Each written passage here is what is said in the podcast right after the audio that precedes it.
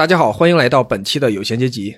这将是我们有闲阶级的第五十期节目，也算是一个不大不小的里程碑了啊。所以，首先我想感谢一下，在呃从我们第一期到第五十期所有的听众朋友们，呃，还有我们所有的嘉宾，呃，感谢大家给我的支持，也感谢大家对我的一些包容啊。因为我知道我在我之前的节目里有很多呃很多很很多很多值得吐槽的地方啊，包括音质，呃，包括在声音上的呃录制上，然后等等等等各个方面，呃，感谢大家指出的所有的问题和错误。呃，我希望未来我可以做得越来越好。那这期节目呢，其实是一个一年多以前，呃，就在策划的一期节目了。啊，那个时候我正好准备经过一段时间的思考之后吧，准备出国学习一段时间。那我其实，在走之前啊，是比较忐忑的。那你不知道前面等着你的是什么，当然你也有一些期待，所以我也向我周围一些同事。啊，一些同学了解了他们出国的一些经历，也把他们的一些经历啊搜集整理成了一些小故事，让他们分享给大家。那其实也是分享给我自己，呃，我自己也想从中得到一些启发，呃，学习到一些东西。那我基本会问他们几个问题啊，呃，比如说他们首先介绍一下他们简要的这些经历啊，另外以及他们印象最深的是啊，以及他们得到的一些教训，尤其是希望呃。送给一些未来可能会去国外学习的朋友们啊的一些建议，以及他们自己对未来的一些期待。那我想，尤其是在现在这个时间点啊，也许它会有一些比较特别的意义。那我们我们废话不多说啊，进入第一位嘉宾，呃，思聪。那从这个名字来看，就知道这是一位非常呃，怎么说呢？跟钱有有缘分的朋友啊，但是他学的专业也确实跟钱很有缘分。他本科是学习经经济学，啊，研究生在美国学习金融。嗯，当然他在奥尔良这座城市，大家啊，新奥尔良这座城市不是奥尔良啊，呃，大家一想到新奥尔良，可能第一会第一个印象是会想到鸡腿堡，是吧？呃，所以在这里呢，他也会对此问题做出澄清。呃，当然，我觉得最重要的是，他会告诉大家一个。非常重要的，尤其是在出国之前，一定要想清楚的一件事，也是我后来意识到的一件事，呃，就是你一定要对自己未来的职业发展做出一个规划。你无论是想留在国外还是想回来，一定要有提前安排。如果你都没有的话，那么你只可能是被动的回来，被动的接受一切，那丧失一些机会。我觉得这个是我们所有人都不想见到的结局。好，那我们开始思聪的分享吧。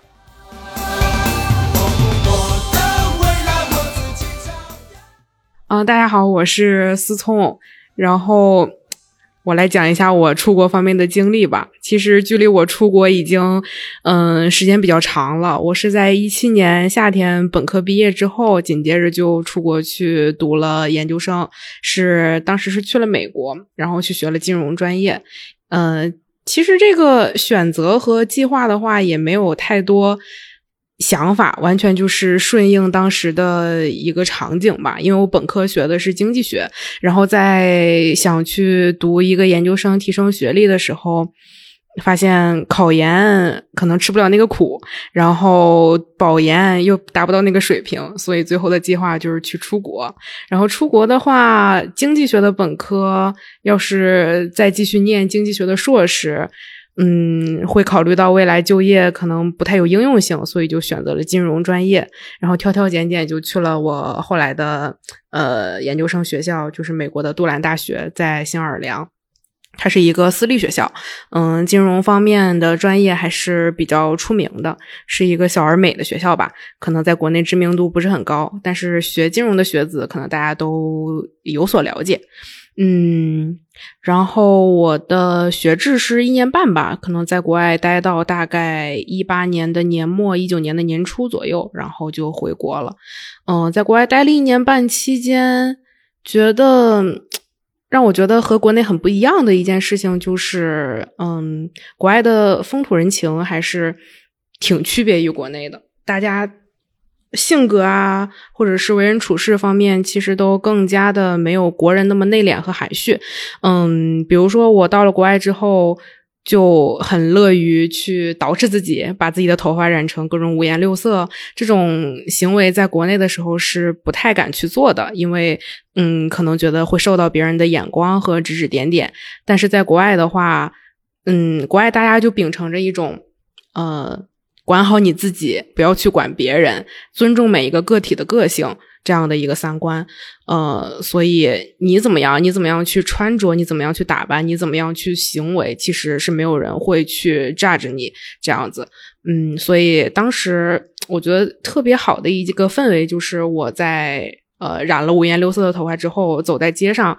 嗯，不管是黑姐姐还是白人小哥哥，都会指着我的头发说 I like your hair，嗯，是一个特别暖心，然后让我觉得。嗯，这个社会特别包容、特别有温度的一件事情吧。嗯，这让我觉得和国内是很不一样的。所以也在网上有看到很多朋友说我在国外是怎么怎么穿的，然后回到国之后，嗯，回到国内之后穿成这个样子，或者是打扮成这个样子，在地铁或者在公共场合总是被人指指点点，觉得很伤心。嗯，其实我觉得大家也不必伤心吧。嗯，你去国外可以体会到那边的。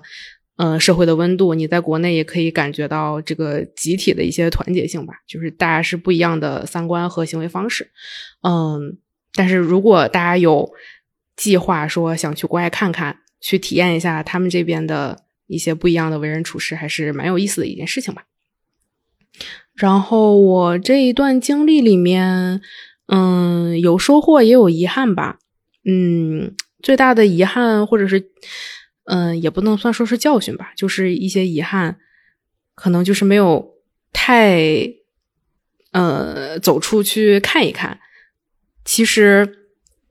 去旅游旅的比较少一点，嗯，因为我在新奥尔良，可能离佛罗里达比较近，然后每一次旅游的话，基本都会在佛罗里达的呃迪士尼啊和环球影城，呃，做一些流连忘返的动作。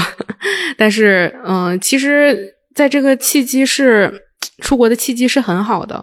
嗯，美国也是一个很地大物博的一个地方，它东西方啊各种的文化都有很大的差异，嗯，如果大家有机会去呃国外去看看世界的话，可以多走走多看看，如果去欧洲的话，可以在。嗯，英国啊、德国啊、法国各个地方都转一转。然后，如果去美国的话，嗯，像我比较遗憾没有去加州去看一看。就是，呃，如果大家在加州，就可以多去纽约，多去佛罗里达，然后，嗯，多去看看一些什么世界公园之类的，呃，国家公园之类的，这样会增加一些自己的见识吧。你利用这个出国的契机，好好去转一转，不要把自己太沉迷于书本和本地的社交当中。这其实。你在其他的时间节节点和在国内去做也都是可以的。嗯，哦，对，刚才还提到遗憾的话，另外一个遗憾就是在国外学习期间，嗯，思想还不太成熟，未对未来的考虑不是很多，所以当时找工作的时候就没有赶上大的这个秋招的潮流，嗯。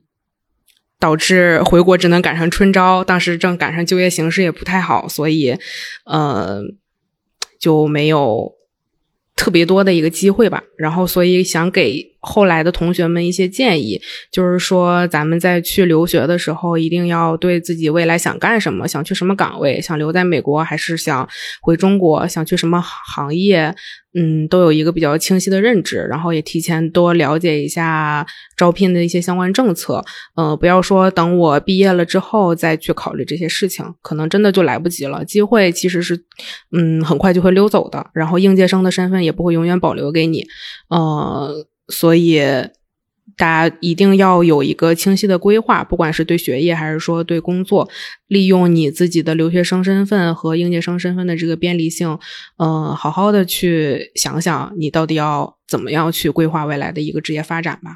嗯，然后我对未来的期待就是，唉，可以说吗？换一份工作，over。澄清一下一个蠢问题哈。就是关于新奥尔良到底有没有新奥尔良烤鸡、新奥尔良烤翅、新奥尔良烤鸡腿堡这一系列，我可以负责任的回答大家，没有。这是一个谣传哈，因为新奥尔良口味的鸡肉制品在国内应该是肯德基先推出的。它其实这个断句是有一定的误导大家的情况的，它不是新奥尔良烤鸡，它是新奥尔良烤鸡。而奥尔良是法国的一个城市，新奥尔良之所以叫新奥尔良，是它当时被法国殖民之后。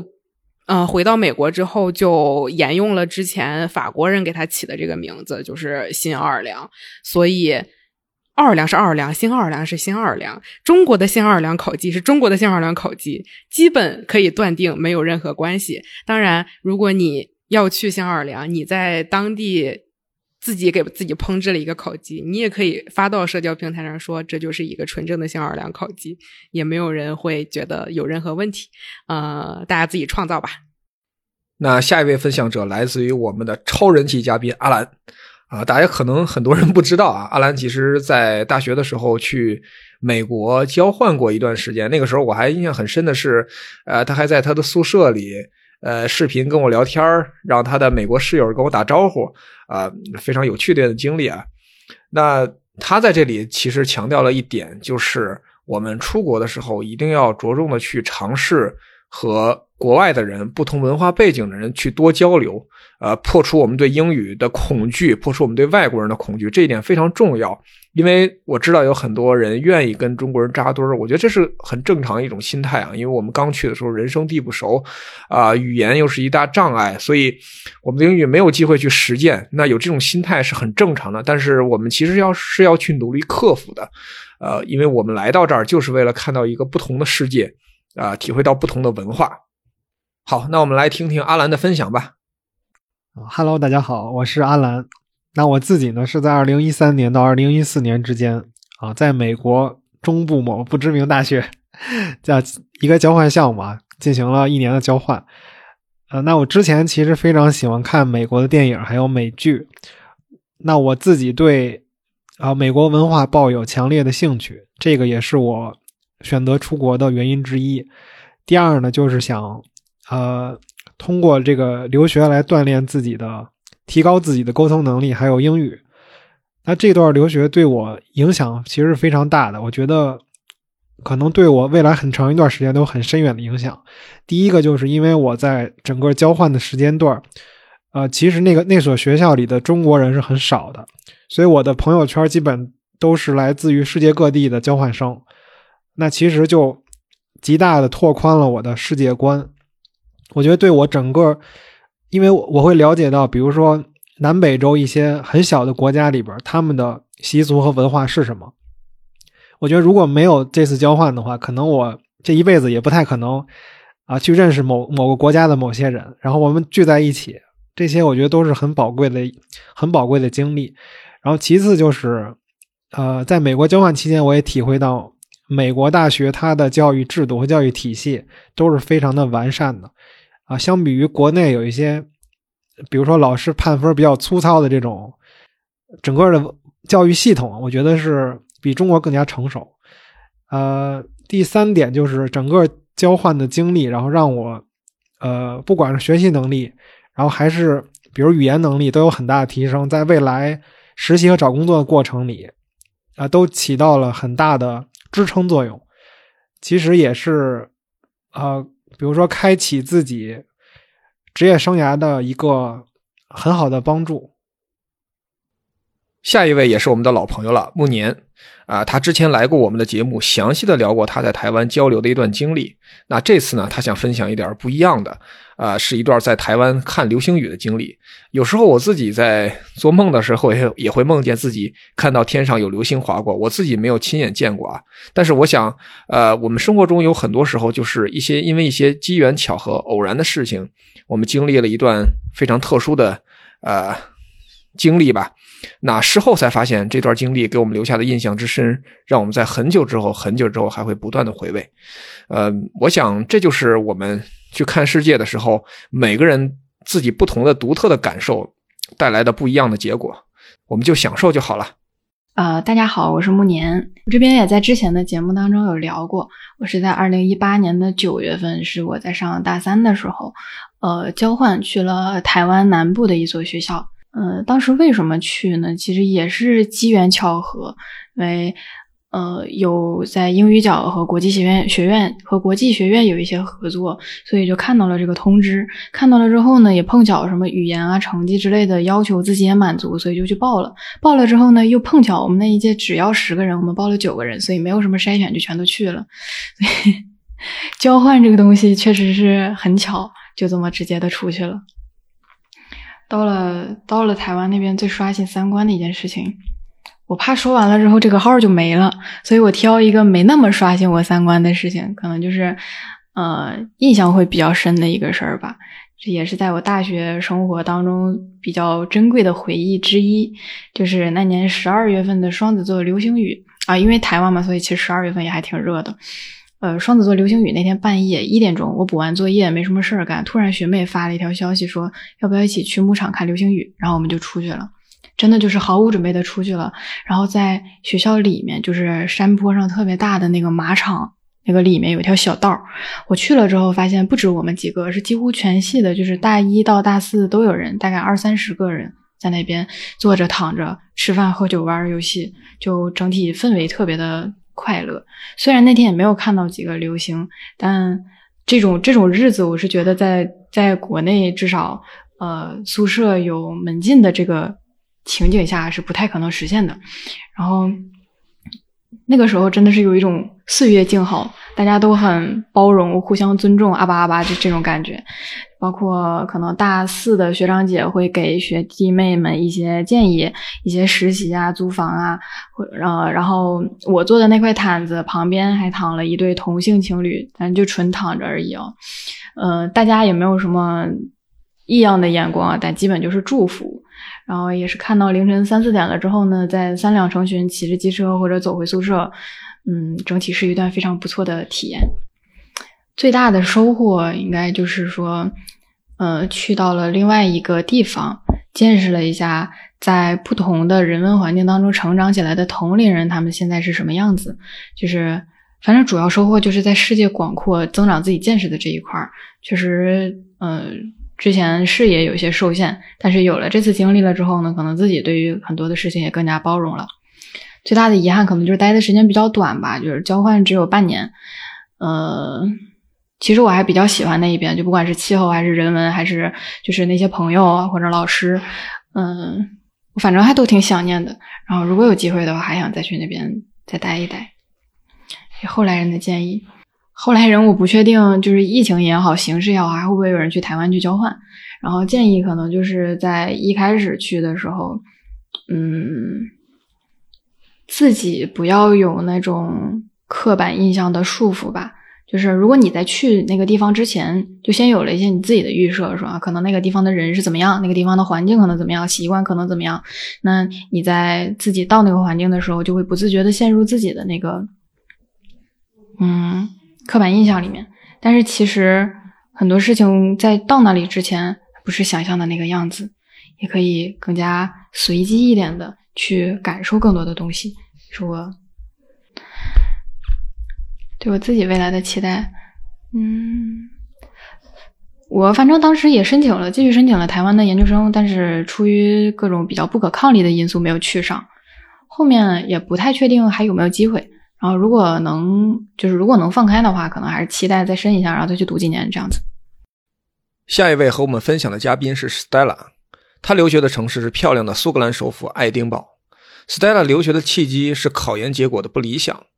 但对于他来说，继续深造是 B 选项。当然，虽然并非首选啊，但这一年在异国的学习时光，却在某种程度上重新塑造了他的世界观。啊，尤其是他的课题。呃，在国内恐怕很少有这样的机会。那么，我们下面就把时间交给 Stella。大家好，我是 Stella。嗯，首先呢，我想大概说一说，可能当时自己决定出国，是因为本科即将毕业的时候，其实是首先准备了考研这条路。但是考研结果在呃那一年年初出初试的结果出来之后，发现并不是特别理想，所以就临时。改成了出国这条方向，当时是花了大概半年的时间去准备各种出国的文书和语言成绩，应该是在二零一八年的二月份，呃，考研初试成绩出来之后，开始转向出国，在二零一八年的七月份拿到了最后的语言成绩，然后开始去着手办的出国前的各种事项。呃，当时是一开始其实主要是想着去英国或者香港，因为这两个地方的整体时间大概都是在一年，而且综合来看，学校的世界认可度。呃，这些方面都会考，这些因素都会考虑到，所以当时是准备去这两个大的地方。呃，最后确定好英国，还是会觉得，呃，英国虽然离家比较远，但是会觉得学校的排名这些方面来看会更更好，而且觉得既然要去。读书了，那肯定还是想选择一个整体环境跟国内来说差距会比较大。呃，就是出去读书之外，还可以体会到不同国家的风土人情，包括在呃学术方面，可能也能更多的听到一些不一样的声音。然后出国的话，嗯，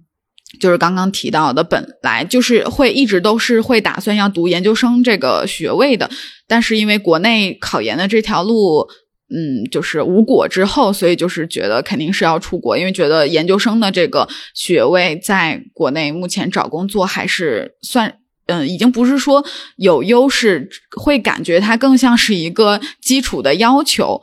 嗯，而且，呃，如果就是等正式二零一八年的九月份正式到了英国之后，呃，因为我自己的研究的方向还比较好玩，我在英国的。毕业论文写的是关于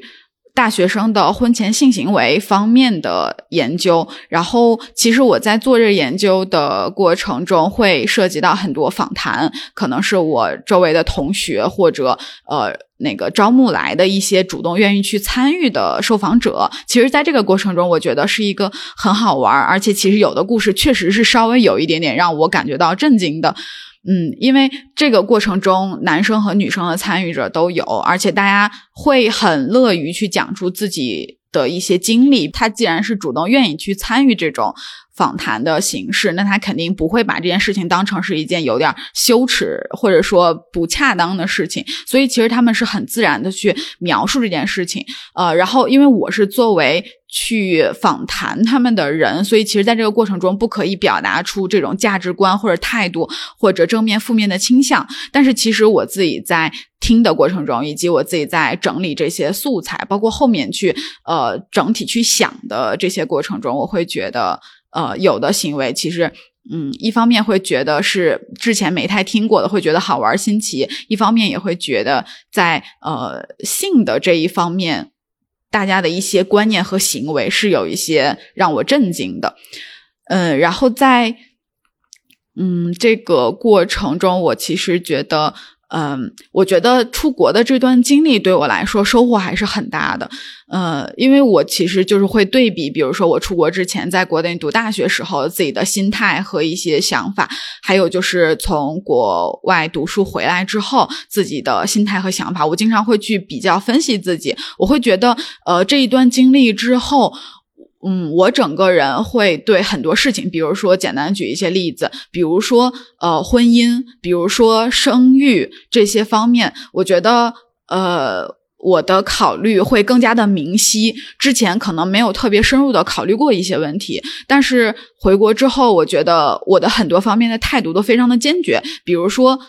呃，我现在就是一个比较坚定的丁克主义。我会觉得，嗯，在思考一些问题的过程中，我会很明确的知道自己想要什么，不想要什么，以及这些态度背后的原因。我觉得我可以分析的很清楚、很透彻、很坚决。然后，嗯，包括我觉得回来之后，我的抗压能力也会变得比较强。在国外。真的是有经历过一些特别孤独、特别呃情绪低沉的日子。我觉得经历了之后，对现在的很多好处就是感觉自己的呃坚韧力会更强，不太会容易被工作或者各种琐事直接打倒到一蹶不振的那种地步。可能还是会有情绪的波动，但是嗯，解决解决的速度和结果，我觉得会是比出国之前会好很多的。嗯，如果说是看看对于呃我的这些经历能不能给大家有一些参考或者借鉴的话，我觉得可能是嗯国外的环境因为对我们来说是对大多数人来说都会是一个全新的环境，那它意味着肯定是会有很多诱惑和挑战的。呃，我觉得在这个过程中，大家这个阶段应该都是成年人的阶段。我觉得非常重要的一点是，嗯，不要太轻易、太随意的去做一些事情。呃，一定要，我觉得就是一定要跟自己的内心，或者说跟自己确认好，有一些事情是可以做的，有一些事情是不可以做的。因为我觉得，嗯，千万不要等以后再去后悔。我觉得可能很多感触都是源于我当时的访谈吧。我觉得对于很多人来说，呃，二十多岁时候做的事情，三四十岁再去后悔也是挺常见的。所以我觉得给大家建议就是在嗯这一到两年的阶段过程中，很多事情一定要想好，然后不要在呃一个陌生的、充满诱惑、挑战的环境中迷失了自己。一定要做好自己，我觉得这个非常重要。我们的最后一位嘉宾是梦想着逐梦演艺圈的猪头，呃，猪头是我的前公司同事啊。对于工作的不满意，让他下定决心出国读书。在当时录节目的时候呢，其实他还在为语言成绩挣扎着。好在最后有惊无险，成功入学卡迪夫。呃，在国外期间啊，我们都长时间有沟通，尤其是在找工作的过程中，大家还经常互相打气，分享一下最新的被拒绝的经历。呃，尤其我很感谢他来伦敦的时候，带我吃了第一顿也是唯一一顿中餐，还送给我他自己包的小馄饨。不论逐梦演艺圈的梦想是否能够最终实现，我觉得最重要的是，我们每一个人都不喜欢那种一成不变的生活，那样跟没活着又有多大区别呢？最后，我想替猪头提醒所有计划出国的同学们一句：一定、一定、一定要提前准备语言成绩啊！Hello，Hello，大家好。然后我来简单的介绍一下我自己，我叫猪头。呃，目前是打算今年九月份去英国读研究生。呃，目前是已经拿到了卡迪夫传媒一个专业的有条件 offer，然后正在考语言。啊，然后接下来来就是为什么出国？我觉得两个原因吧。第一个是我觉得读书是一个怎么说呢，比较理由正当的，可以休息一段时间的。这么个一个情况吧，就当然读书肯定也很难，但是嗯，我觉得从毕业到现在大概已经工作了三年了，我也蛮需要一个呃，可以说完全比较属于自己的时间，然后来休息一下，想想自己可能接下来呃，这可能会比较漫长的人生吧，应该怎么过？嗯，另一个方面就是我现在的工作就不是我太想做的，但是。已经做了三年了，其实转行还蛮难的。我也挺想说，通过有读书这样子一个机会，可以重新开始。对，因为毕竟一开始我的那个梦想是逐梦演艺圈，虽然很好笑，但真的是这个梦想。嗯，从准备出国，呃，这段经历中吧，我觉得最大的收获是，我觉得还是需要。保持学习的状态吧，因为我应该是已经快三年的时间，就是没有说认真的去学过一个什么东西了，就可能都只是零零散散的，然后为了某一件事情，然后很简短的可能学一下啊，这个事情该怎么做。所以说，准备考语言这个事情对我来说还是蛮难的，就是可能我们的主持人同学也知道，我已经准备了很久，但是次次都不怎么样，因为对我来说，我现在真的是很难，嗯。长时间的，然后专注的去学一个东西吧。然后最大的教训也是和语言相关，就是请嗯各位准备出国或者说怎样的朋友们，大家一定要提前把语言考出来，就不要和我一样。我一开始定的计划是五六月份就把语言考出来，然后拖到了七月份，觉得七月份也不晚。然后七月一个月就又快要过去了，我仍然没有考出来。然后目前初步定的计划是八月份。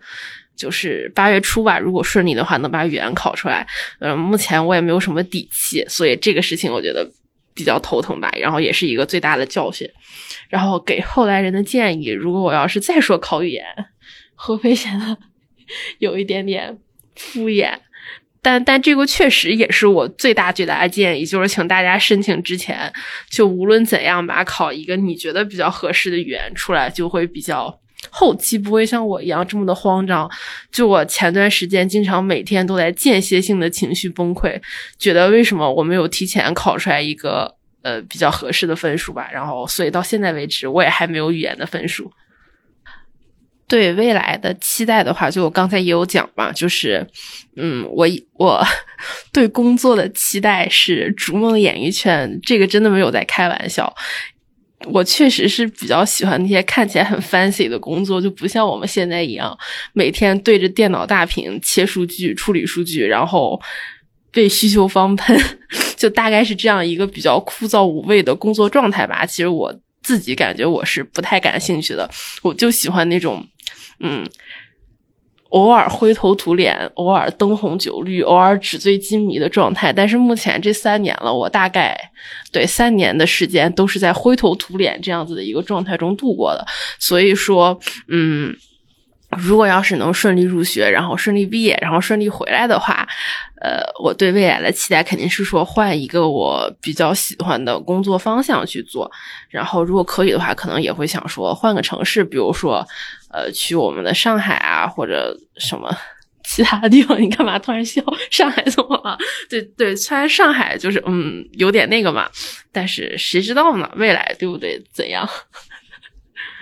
就大概只是一个期许嘛，就是还是希望说，因为我自己的我是。还是一个比较蛮喜欢频繁的更换自己的生活或者工作状态的一个人，所以我觉得去哪个城市不重要嘛，重要的是一定要有变化，就不能像一直现在这样子灰头土脸的生活。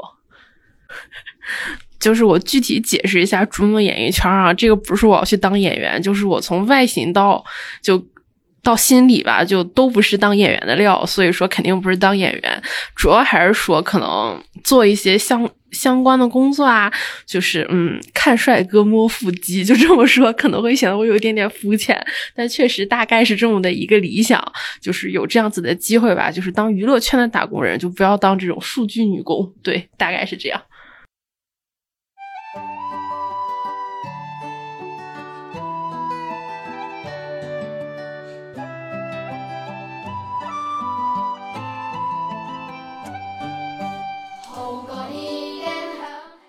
嘿，这回轮到我了啊！呃，我想我们的老听友啊，从我过去的几期节目里，包括呃讲关于大英博物馆、女史箴图啊、福尔摩斯博物馆、密特拉神庙啊的几期节目中，应该能够知道我去年一年在英国学习了一年。那今年九月中下旬回来之后，呃，经过这么一个多月的时间，我也对自己过去这一年的生活做了一点反思和总结。那我想，相比于去之前，呃。更多的是一种期待、不安啊，还有一些比较复杂的情绪吧。那现在多了一些更理性的想法啊，尤其是在经历过这段重新求职的过程中。当然，我我们可以把这段留在之后啊，再去详聊。那我觉得对自己过去的这段生活吧，有了一些呃不一样的认识。那我也分享一下。当然，同时我也想分享给一些考虑去英国深造。尤其是在工作一段时间之后去英国深造的呃朋友们一些参考和建议啊，大家可以去那个，希望大家能够从中有一点收获。因为其实在这个过程中啊，我们最大的问题就是一个信息差的问题。我们没有去那儿生活过，所以我们难免的会有一些呃恐惧，会有一些误解。啊，还有网上各种各样的二手的消息，所以你不知道哪些是可信的或是不可信的。那我以自己的一个亲身经历啊，也是我个人的一个主观的视角来分享一下，大家作为一个参考。那首先，我所在的城市呢是伦敦，是英国的首都。当然，大家可能不知道的是，呃，英国这个伦敦啊，也是英国最最重要的经济中心。那重要到什么份上呢？我之前看过一个数据啊，就是英国的平均 GDP，如果去掉伦敦的话，那它的平均 GDP 比美国最穷的州还要穷。所以英国是一个严重以伦敦为中心的地方。呃，它的第二大城市大家知道伯明翰对吧？它人口是应是应该是伦敦的六七分之一甚至更低。所以这是第一和第二的差距就如此之大。嗯，所以在伦敦呢，你可以感觉到它跟北京、上海其实区别不大，呃，非常的现代化。当然，它的一些设施是比较老的，比如说有地铁，它的它的地铁有的已经有一百多年了。那那我觉得这个是一个历史的因素嘛。它有稍微新一点的线，比如说伊丽莎白线，这是呃前几年刚刚开通的。呃，但也有很多呃很有历史风味的东西，也有很多现代化的东西。我觉得是一个非常适合生活的地方啊。那我先从这么几个方面来给大家讲一下。第一，我想大家比较关心的一个天气啊，作为一个北方人来说吧，我觉得啊，伦敦的天气那对我来说就是天堂了。啊，其实我刚来的时候，有几个外国人问过我，是不是觉得伦敦太冷了？我说你看一下北京的天气哈哈 啊，然后所以其实他那样的全年的空气质量啊，就 PM 二点五啊，基本上在三左右，那基本上就是零污染啊，呃，没有雾霾，从来没遇到过，有雾但是没有雾霾，呃，当然也不会有什么沙尘暴，对吧？然后全年的气温呢比较温和，就是波动很低，尤其是去年冬天呢也不太冷。啊，夏天呢也不太热，啊，当然除了前年二零二一年吧，应该是是一个反常的一年。然后其他的时候其实都还好，尤其是我待的时候，基本你不需要空调，连电扇你都不需要啊。你这真的就是心静自然凉，完全不用用不着啊。呃，当然，当然这种天气呢也催生了一些很奇怪的现象，比如说夏天呢你会看见有穿羽绒服的人。呃，冬天呢，你会看见穿 T 恤的人，啊，光膀子的人，所以很有意思啊。然后另外一种，大家可能都知道，说伦敦爱下雨，其实还好，呃，它的雨大部分呢都不太大，有时候会有一些比较急的雨，但是还好。而且你呃待久了之后就知道，它的雨其实很温和，所以你很多的时候会习惯于根本就不打伞，就大家也很多人都不习惯打伞，呃，所以。慢慢就养成这个习惯，不打伞的习惯，然后几乎没下雪。我在那儿一年呢，就下过一次雪啊，我印象中。然后其他的自然环境呢，我觉得整个呃英格兰的自然环境也都是顶级的。我坐火车去过一些，呃，到到处去过一些，去过几个地方吧，去的不多。呃，所过所路过的地方啊，基本上都是绿水青山的，我没有看到过污染，没有看到过大片裸露的。呃，这种田地啊，或者裸露的这种山啊，没有，就是到处都很干净。呃，我最喜欢的两个地方，一个是牛津，呃，牛津的自然环境真的非常非常的好，而且小镇比较大。剑桥呢，相比来说，呃，显得有点太小了。呃，另外一个呢是杜伦这个地方呢，其实它很小，但它的自然环境非常的漂亮，尤其是它，呃，有一条河，在河上，河的河的一岸是一个。小山坡上面有杜伦大教堂，从对面看的时候非常的壮观啊，所以也推荐大家去英格兰去转一转，有机会。那第二个关大家可能比较关心的就是这个饮食方面啊，呃，大家都说英国是美食荒漠，所以我首先先定义一下，就说，首先如果你有钱的话，什么好吃的你能吃得到，这是没有问题的。所以我们只是讨论说，呃，普通人、普通老百姓用。比较便这个这个呃亲民的价格能够吃到了日常的食物啊，我们不说那些比较贵的东西，那我觉得这一点是没有问题的。呃，我给大家举个例子啊，他们比较常见的午餐呢，就是这个，比如 Tesco 或者一些其他超市里都有这种叫 meal deal，其实就是套餐。呃，比如在麦当劳里的套餐也是这个词儿，我建议大家把这个词儿提前了解，因为这个词儿可能在我们英语学习中不会教你。但其实它是一个非常常用的词儿，就是套餐的意思。那这个套餐呢，基本上是三块五啊，三块五英镑啊，那可能合人民币的话三十块钱不到。那这个包含一个什么内容呢？一个三明治啊，一小袋薯片儿。和一份饮料，这份饮料有可能是有可能是一罐这个无糖的可乐，也可能是一杯咖啡。这个你可以你可以挑，呃，在它有专门一个组合的区域，所以你想象一下，这就是他们的午饭了。那，哎呀，这个一言难尽啊！那个三明治真的是非常难吃啊，啊呃，所以呃一比如说一个牛角面包可能就要一磅，所以它的物价是非常贵的。当然也有。免费的吃的地方是什么呢？我我因为正好那时候路过那儿，就在 U，呃，这个呃旁边一个学学院的门口，正好有一份免费给大家提供食物的地方。但是他提供的食物呢都是素菜，同时呢都是那种可能超市呃过几天就要过期的食物，交给他们，他们免费给大家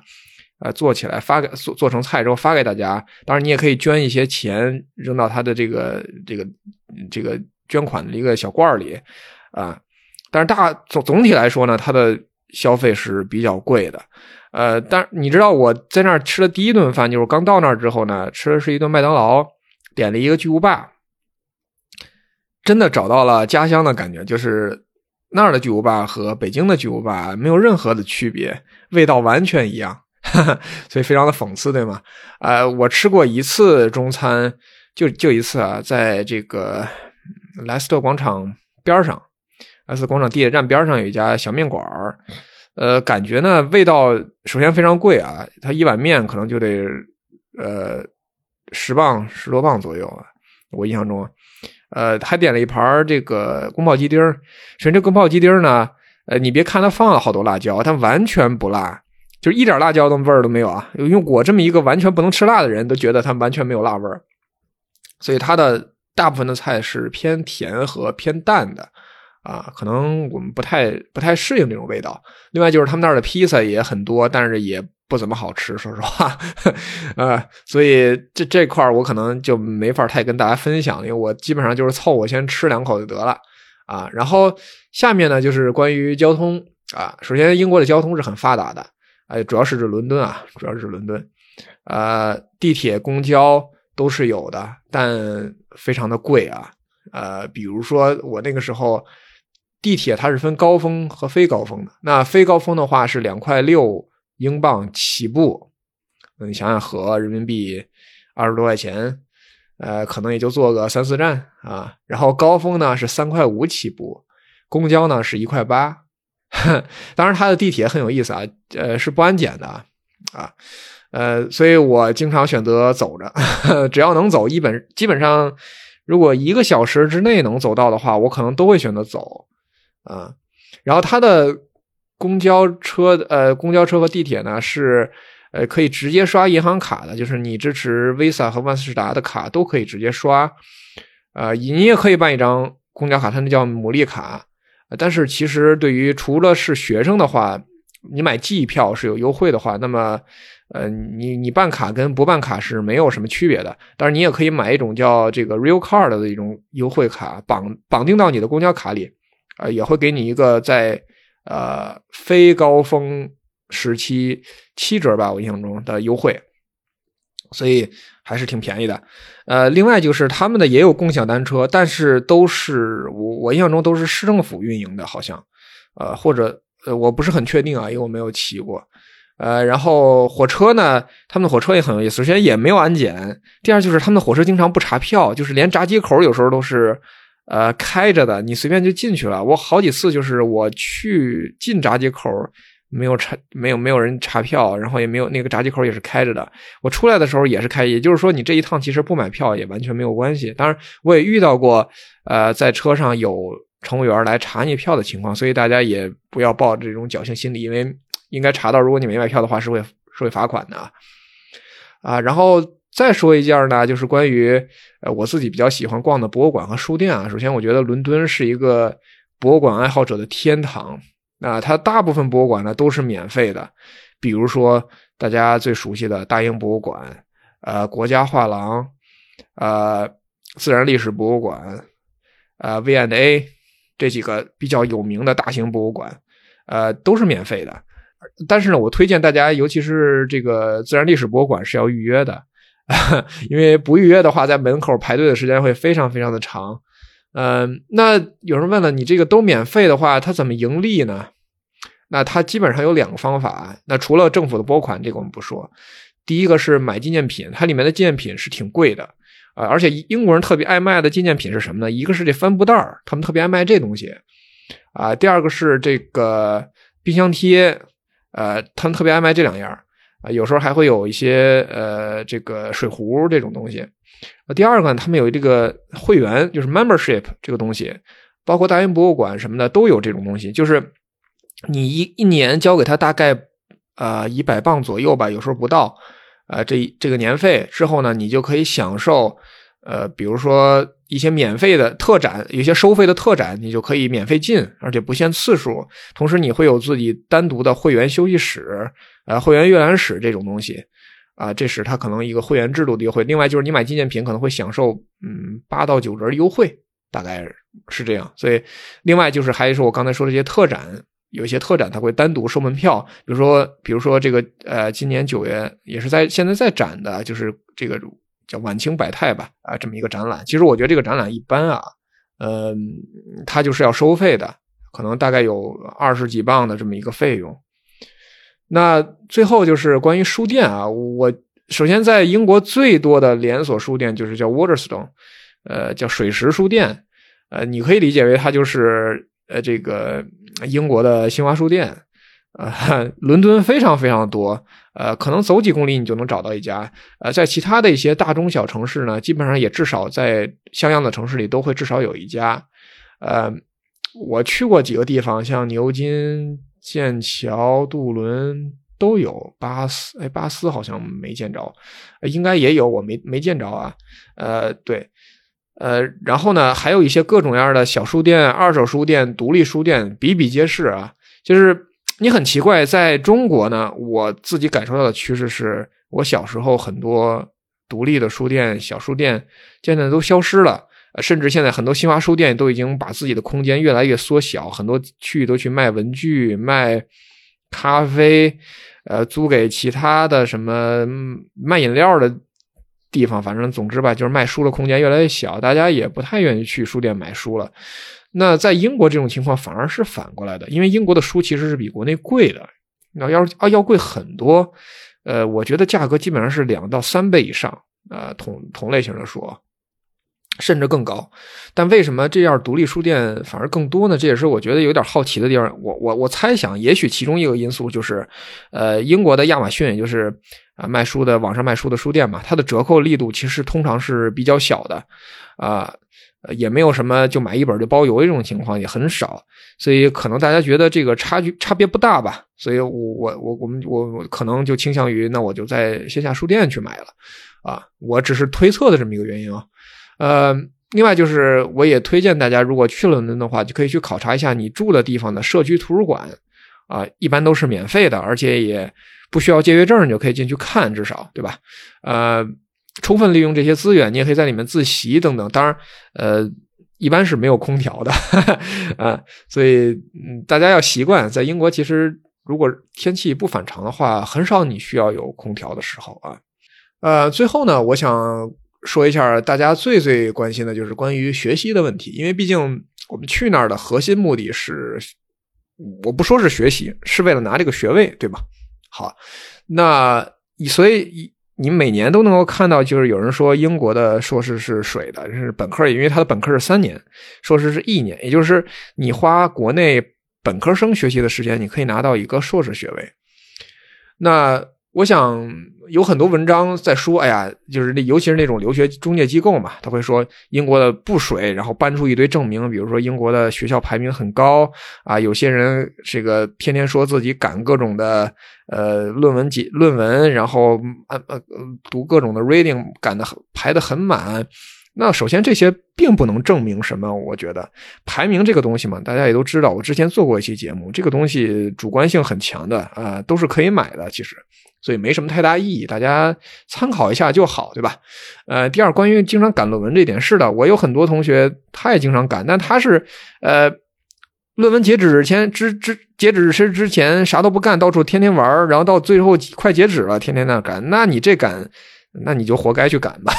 啊，没有什么意义，对吗？呃，所以。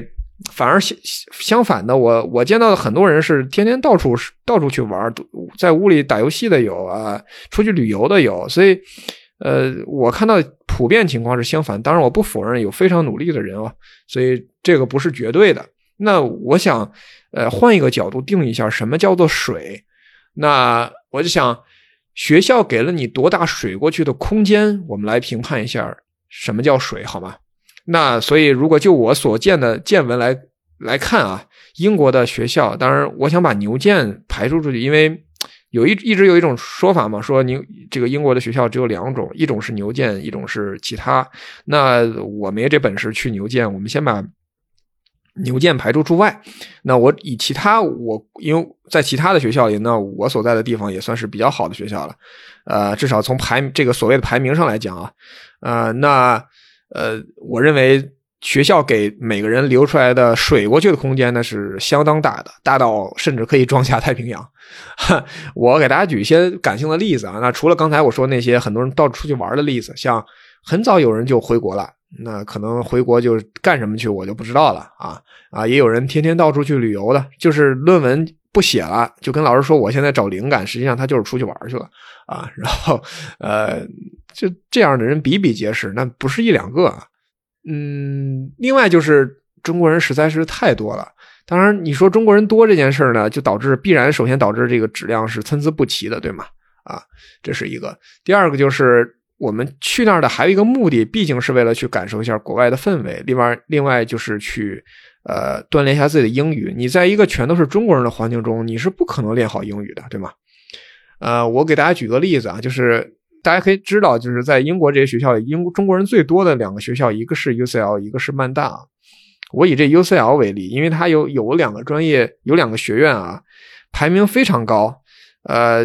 声誉非常好。那我我可能说下面的话可能会得罪一些这两个学院的学生啊，所以我我尽量不说我一些主观判断，只列给大家一些数字。那这这两个学院有些个别的专业，中国人多到什么程度呢？那因为它每年的录取情况，其实学校是要公布的，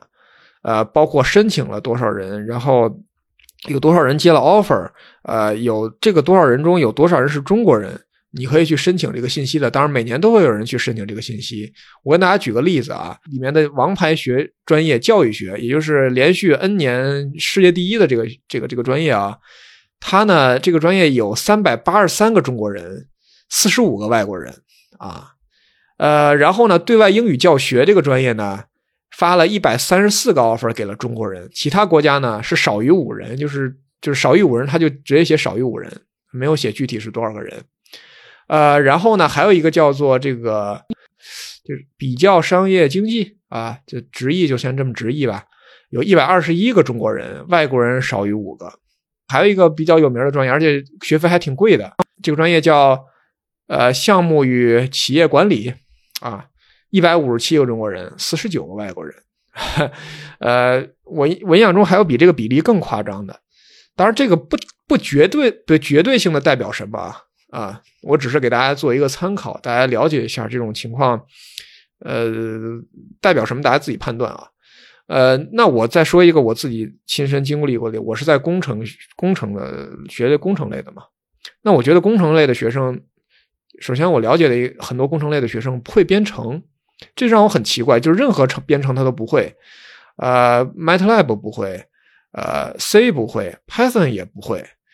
我就觉得很奇怪。那你能你说是你是工程学院的学生吗？呃，另外有学了三年电子工程的人，没有任何电子工程的动手能力，焊电路不来，不会，然后这个焊电路板什么设计电路板没有不会，就觉得奇怪。然后我还知道的有。有的学院的毕业论文居然写一个综述就可以，那就是水到已经水到一定程度了，对吗？毕业论文居然是一个综述，所以我还是这句话，我认为定这个水的定义就是学校给你多大的水过去的空间。所以你真的想学东西的话，那么你其实是可以利用这些时间去自己真的学一些东西的。但是你如果不想学，想水过去的话，那么你完全可以非常水的水过去。啊，我我相信超过一半的人是会这么做的，因为我我这这主要是基于人性啊，因为我相我相信，如果大部分人的话，如果能偷懒的话，那我们一定会是倾向于去偷懒，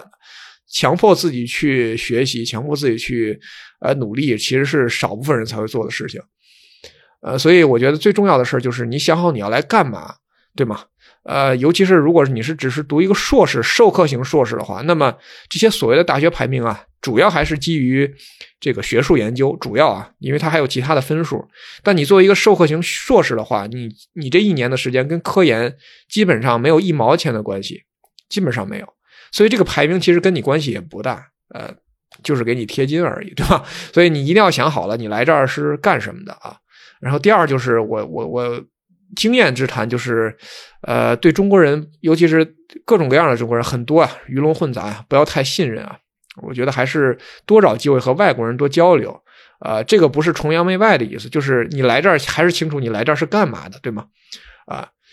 嗯，然后所以我觉得啊，如果你想通过这个这次出国的学习去外企的话，我觉得是一个不错的机会。不错的平台，呃，虽然说现在外企大家说示威了，但是我以我这个这段时间呃面试的经历来讲，外企的整体面试体验还是最专业最好的。就是尤其是有些企业，呃，有些国企、有些民营企业，他们的 面试素面试体验非常的差啊，不尊，尤其是一些不尊重人的情况比比皆是。那我觉得这样的企业，你你不去也就算了，对吧？就是你还在面试阶段，你就很不尊重我。那你想想，如果我到了你公司做了你的员工，当你的下属，那你怎么样对我，可想而知，对吗？所以我觉得这是没有，呃，这这个只是我只从这个侧面说一下我的感受啊。但是这个机会呢，就是你要趁这个机会多练好英语，因为外企的招聘过程中对英语往往是要求比较高的啊，它可能有一些单门单独的这个英语测评，呃，会要求你用英语做自我介绍，叙述一下自己的项目，回答一些这个问题等等啊，啊，所以这个一定要练好啊，多阅读，多熟悉一些专业词汇。啊，多熟悉一些习惯性的表达，把自己置身于那种语境中去。呃，另外一个我了解到的就是，我甚至有些意外的啊，呃，和我同这个同一个大宿舍的这些同学们，有很多人都要去考公。那我自己虽然在这方面没什么研究啊，因为这个选项在我就不是我的未来的人生的选项，从来不是。那，但就我大概简单的了解了一下，我认为。如果你是抱着考公的目的去留学的话，那我认为这这是一件有点绕远的事儿，我我是不推荐的。呃，首先它除了排名上学校排名上会比较亮眼，听着比较高大上之外，其实它相比于国内的院校来讲，没有我觉得没有什么优势，甚至可能在某些特定的部门、某些特定的岗位上，呃，或者某些特定的环境下，它是劣势啊。呃，第二就是关于时间的问题。呃，尤其是英国的学校，它基本上是九月份你的项目全部结束啊，或者你八月份你可能就提前回家了，这都无所谓啊。但是它不会因为你回家了，他就提前发给你毕业证或者什么的。基本上他要等到呃十月、十一月才会出成绩，十二月甚至明年才会发给你毕业证。所以在这个时候，你已经错过了公务员报名，尤其是有些。岗位的公务员报，包括主要是国考吧，因为国考正好前两天刚刚结束了今年的报名。那在这个时候，基本上英国的学生应该没有人拿到毕业证，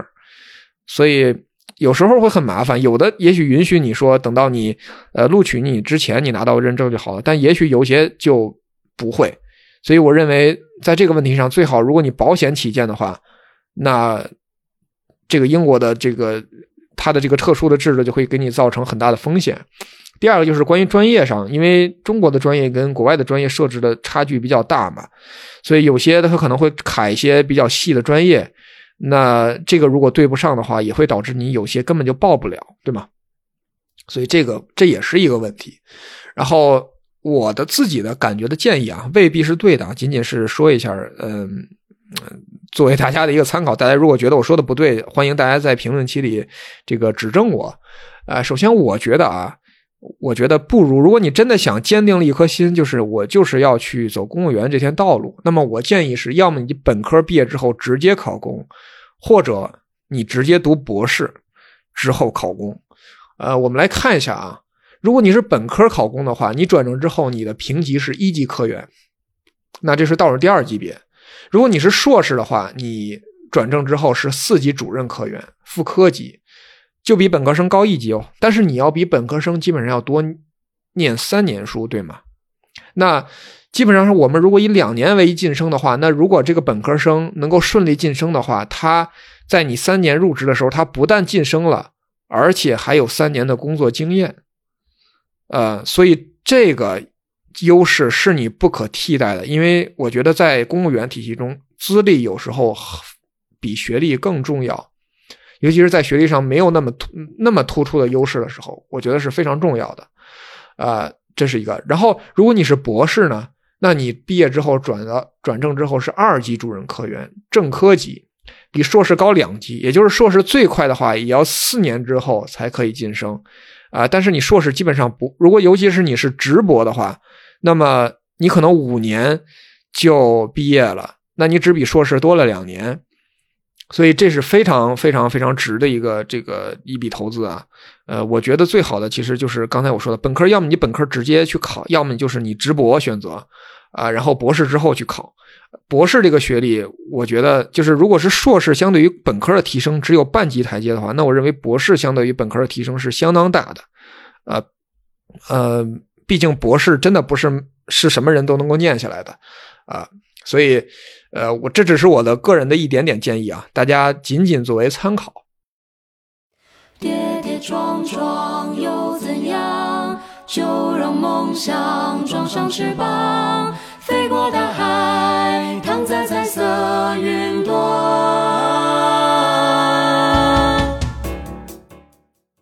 那最后我想说一下，就是呃，我自己在一个感情上讲，我觉得伦敦是一个非常包容性非常好的城市。首先，呃，没有大家想象的那么不安全啊。首先，它是没有枪嘛，对吧？然后有不同种族的人、不同语言、不同生活习惯的人都住在这里，呃，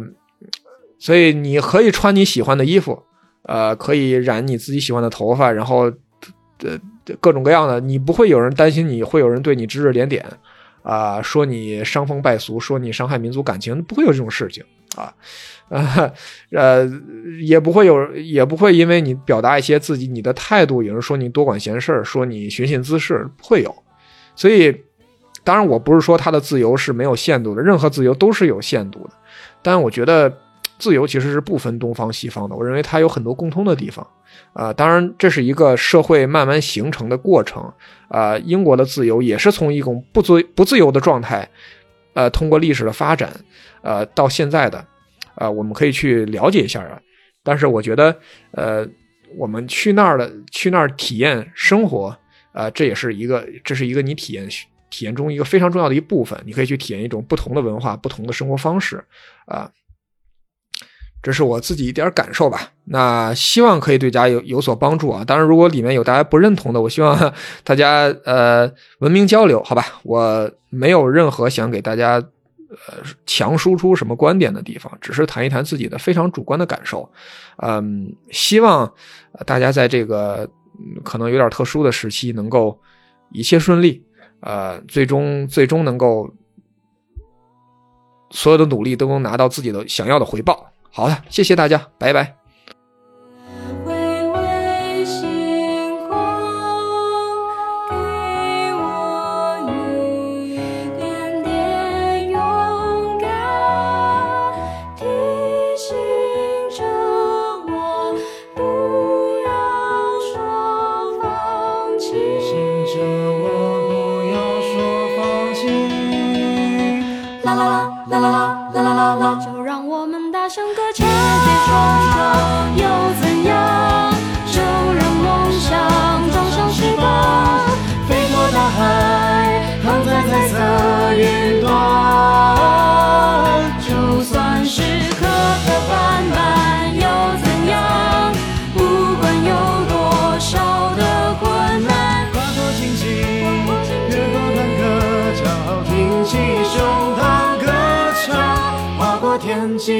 旋律，划过天际的旋律。